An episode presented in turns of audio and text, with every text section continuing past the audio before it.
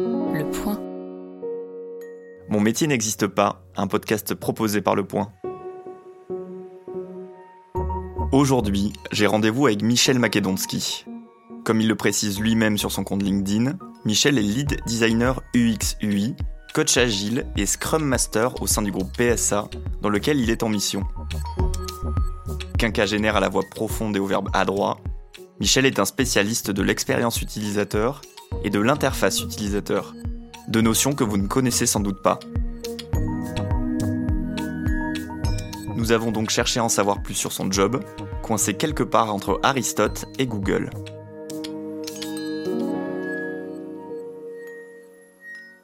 Un lead UX UI coordonne les équipes aussi bien de designers, euh, que ce soit les graphistes qui travaillent sur les interfaces, mais également les chercheurs euh, qui mènent la recherche utilisateur, euh, qui sont eux issus d'une autre école, plutôt de la psychologie cognitive, de la recherche, et qui vont travailler par le biais d'études, des enquêtes, des questionnaires, des entretiens face à face avec les utilisateurs et connaître leurs besoins.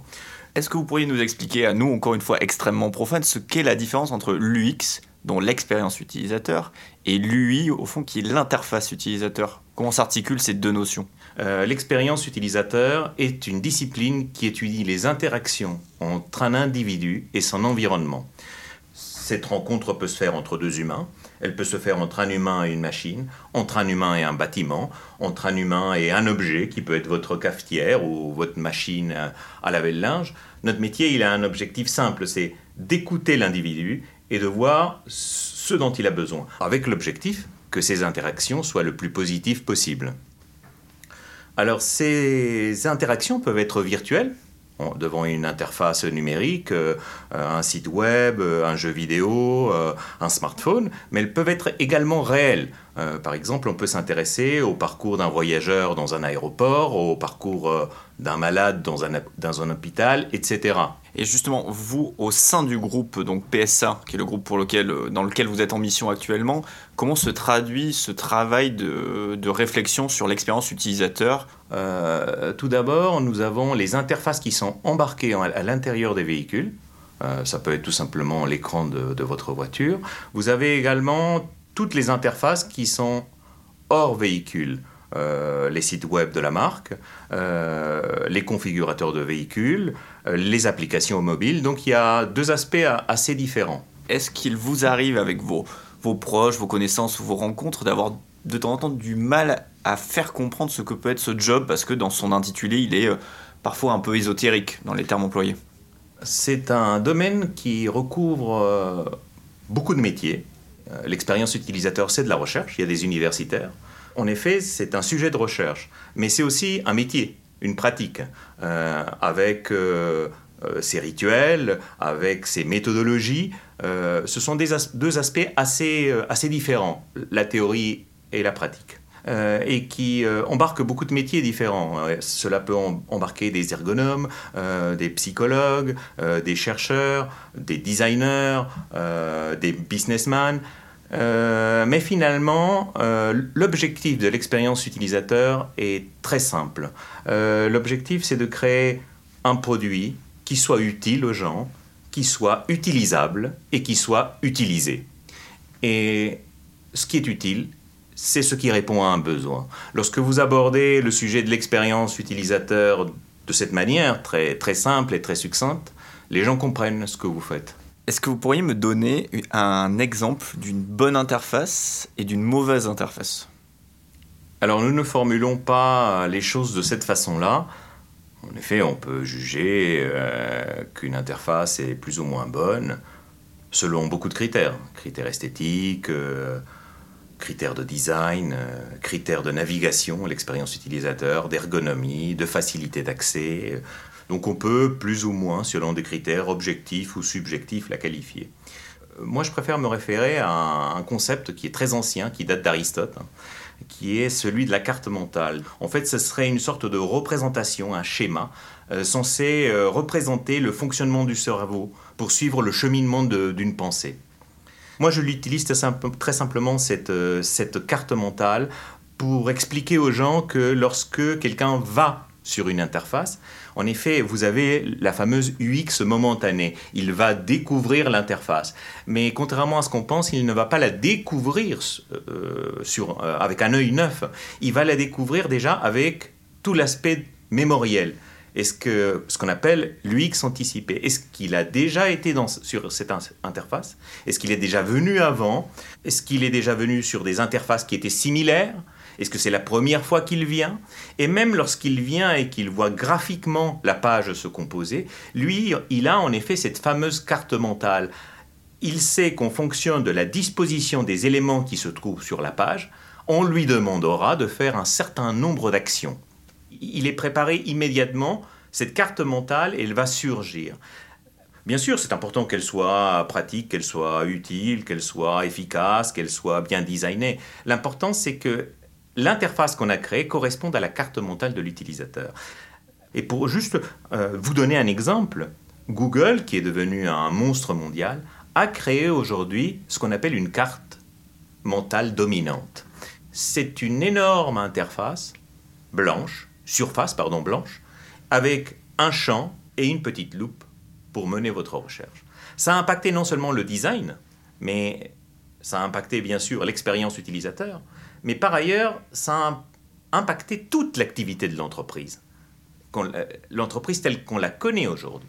Aujourd'hui, lorsqu'une personne va sur une interface, mais va aussi à un guichet euh, ou euh, devant une borne ou euh, dans un commerce, il attend qu'on lui demande ce qu'il veut. Bonjour, qu'est-ce que je peux faire pour vous? En voyageant euh, il y a quelques semaines à Amsterdam, où j'ai passé quelques jours, j'ai eu euh, un des plus beaux exemples d'expérience utilisateur. Vous montez dans un grand autobus, vous avez un conducteur à l'avant qui conduit l'autobus, et le point d'entrée se fait par le milieu, où vous avez une borne d'accueil avec une personne euh, qui est disponible, qui parle cinq langues, qui vous distribue des prospectus, qui vous guide dans votre chemin, qui peut même vous indiquer un musée. c'est parfait, c'est une expérience parfaite. Euh, donc euh, ça s'est élargi à tous ces domaines et ça s'est élargi même au-delà euh, des interfaces numériques. Aujourd'hui, on peut faire de, l'UX, par exemple, au sein d'une ville, tout simplement pour améliorer le parcours d'un passant entre un point A et un point B, l'accueil dans un hôpital, c'est au chercheur, lorsqu'il arrive dans une entreprise et qu'il appréhende sa mission, de poser les bonnes questions qui sont qu'est-ce qu'on veut faire? Pourquoi on veut le faire? Pour qui on veut le faire? Est-ce que ce qu'on va faire est mieux que ce qu'il y avait avant? Bien entendu, l'UX, comme tout métier, euh, peut être mal perçu. Euh, il peut être dévoyé de sa, mission première. Aujourd'hui, quand on parle, du moins chez les, profanes, d'expérience utilisateur ou d'interface utilisateur, l'image qui vient le plus rapidement en tête, c'est l'image d'un smartphone. Je pense que c'est peut-être la chose en termes d'interface qui est la plus présente aujourd'hui dans nos vies, ou du moins la plus évidente. C'est aussi celle qui cristallise le plus de tensions et de critiques. On voit qu'aujourd'hui, quand on parle d'expérience utilisateur, l'une des critiques les plus virulentes, a trait à ce qu'on appelle la captologie, qui est en fait le fait de capter l'utilisateur pour qu'il passe le plus de temps possible sur une interface. C'est quelque chose d'assez critiqué dans le monde des nouvelles technologies. Chez les grands groupes du numérique, on voit très bien qu'il y a toute une science de comment j'attrape mon utilisateur et je le garde le plus longtemps possible sur mon interface, parce que économiquement, c'est mon système économique viable.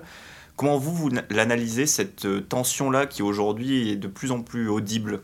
Il est clair que nous vivons dans un modèle économique capitaliste dirigé par des indicateurs que nous connaissons tous, qui sont euh, euh, les investissements, les bénéfices, tout ce langage, on, le connaît, et l'UX n'y échappe pas du tout. Euh, c'est pas son objectif par ailleurs. La, vertu de l'UX n'est pas de se détourner de notre modèle économique. la vertu de l'UX est celle d'écouter les utilisateurs. C'est deux choses complètement différentes. Donc euh, les questions de captation sont liées plutôt à des questions de marketing. L'UX accompagne l'entreprise.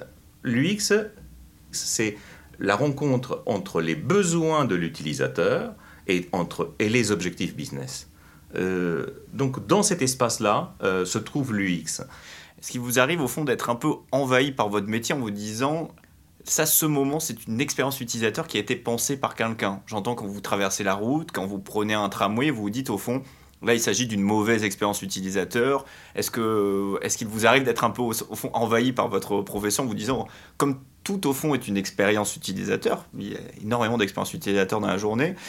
Est-ce que ça n'est pas d'une certaine manière un peu omnubilant comme notion? Il ne faut absolument pas que ça le devienne parce que ça risque d'être justement une obsession. On risque de perdre de la fraîcheur, on, on risque de perdre de la pertinence dans son regard. Tout est expérience utilisateur, mais il ne faut pas oublier de vivre pour autant. Depuis la parution en 1988 du livre de Donald Norman, Le design des choses du quotidien, l'UX et l'UI sont au centre des préoccupations des designers du monde entier. Concept né pour répondre aux besoins réels des utilisateurs, ils ont connu leur heure de gloire avec l'avènement de la page d'accueil de Google, puis de l'iPhone. Aujourd'hui, ce sont les voix critiques qui se multiplient. En moyenne, nous consultons notre smartphone plus de 200 fois par jour. N'est-il pas temps pour les interfaces utilisateurs de devenir plus désagréables? Mon métier n'existe pas est un podcast de Romain Gonzalez. Découvrez dans chaque épisode la réalité de ces nouveaux métiers, aux intitulés parfois bien difficiles à déchiffrer. Retrouvez tous les épisodes de Mon métier n'existe pas et l'ensemble des podcasts du Point sur Apple Podcasts, Google Podcasts ou sur votre application de podcast préférée.